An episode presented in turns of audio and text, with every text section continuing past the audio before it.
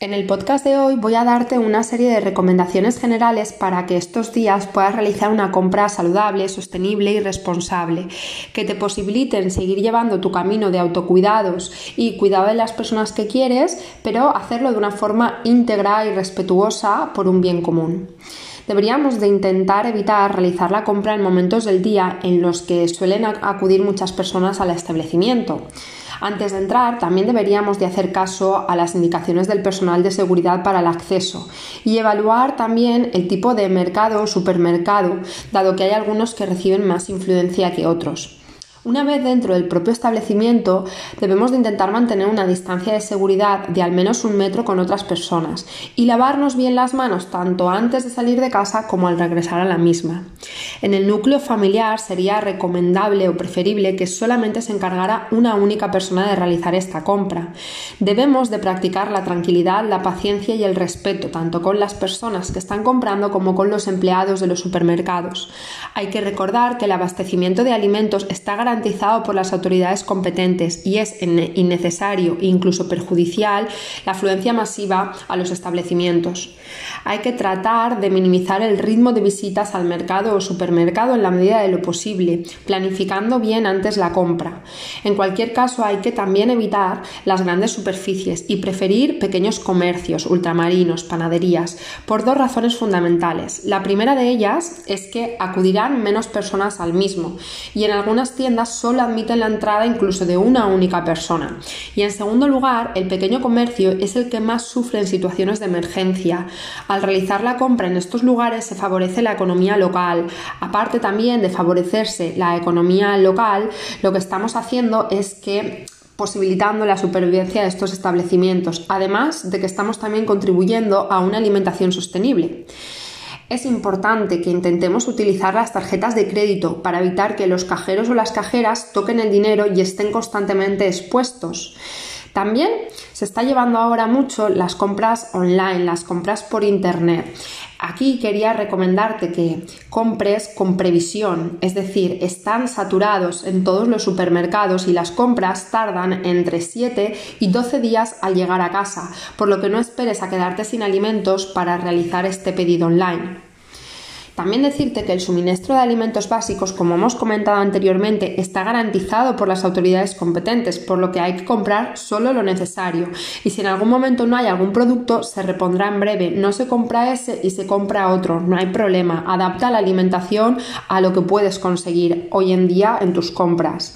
Y si se compra alimentos de forma exagerada, quiero recordarte que otras personas quizás no encuentren lo que necesiten y además posiblemente contribuiremos al desperdicio de alimentos, un tema de gran preocupación a nivel mundial. Decirte aquí que algunos pacientes con intolerancia al gluten estas semanas pasadas no han encontrado pasta sin gluten y es su medicamento y no la han encontrado porque las personas han comprado en exceso pasta o alimentos no perecederos sin tener en consideración que quizás las personas que vienen detrás lo necesitamos o lo necesitan. Bien, llegados a este punto, indicarte que qué debemos comprar durante un periodo de cuarentena. Bueno, decirte que los alimentos no perecederos son preferentes en estos casos, pero dado que se asegura el suministro de alimentos frescos y lo buenos que son para la salud y necesarios también, se, pueden, se pueden adquirir en las cantidades necesarias, de acuerdo a la capacidad de almacenamiento en el hogar y sin sobreestimar innecesariamente las cantidades. Es muy importante que realicemos una planificación previa a la compra.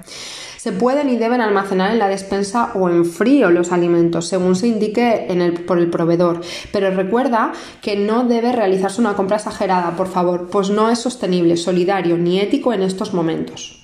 ¿Qué deberíamos de comprar? Pues productos secos como legumbres, pastas de harina de legumbres, frutos secos, semillas, frutas y hortalizas desecadas oleofilizadas, harina de distintos cereales, pan tostado, pasta, arroz, fideos, cuscús, bulgur, quinoa, copos de avena, trigo sarraceno, mijo, alimentos secos y no perecederos, preferiblemente en sus versiones integrales si son cereales. También alimentos envasados o enlatados, como pueden ser las legumbres o las verduras, las conservas de pescado y mariscos al natural o en aceites de buena calidad, como podrían ser en, aceites de aceite de oliva virgen extra También las leches, bebidas vegetales o los gazpachos o salmorejos, aceite de oliva, vinagre, sal, alimentos envasados o enlatados que si tienen mucha sal te aconsejo que los laves antes de usarlos. También se puede recurrir a los alimentos congelados, como las verduras o las legumbres, los salteados de verduras, que solo contengan verduras, por cierto, pescados, mariscos, moluscos, carnes, evitar en toda la medida las varitas de pescado, los filetes empanados, o las croquetas, o los rebozados, los alimentos muy procesados, y que intentar que el único ingrediente que compremos de un alimento congelado sea la carne o el pescado. También se pueden comprar productos perecederos que no, pueden, que no se pueden comprar frescos o refrigerados y también se pueden congelar, atendiendo a las instrucciones del fabricante, como por ejemplo pan, carnes, pescados, mariscos. Recuerda también que algunas verduras y hortalizas previamente escaldadas también se pueden congelar, como por ejemplo el calabacín, la berenjena, el brócoli, la coliflor, las judías verdes, los champiñones. También puedes comprar alimentos perecederos que solo se pueden conservar en refrigeración, como las hortalizas que no se pueden congelar, como por ejemplo la lechuga, algunas frutas frescas, huevos, lácteos, como las leches fermentadas, fermentado natural de soja y perecederos que se mantienen a temperatura ambiente y no se deben refrigerar, como algunas frutas frescas, como el plátano, los cítricos conviene comprar de forma inteligente y conviene pensar en las personas que van a ir después de ti a comprar. Que no cunda el pánico, vamos a estar abastecidos, vamos a tener alimentos con los cuales vamos a poder nutrirnos y a estar sanos. Adapta ahora mismo la alimentación a las posibilidades que tengas y sigue por el camino de la salud. Es el mejor camino que puedes recorrer.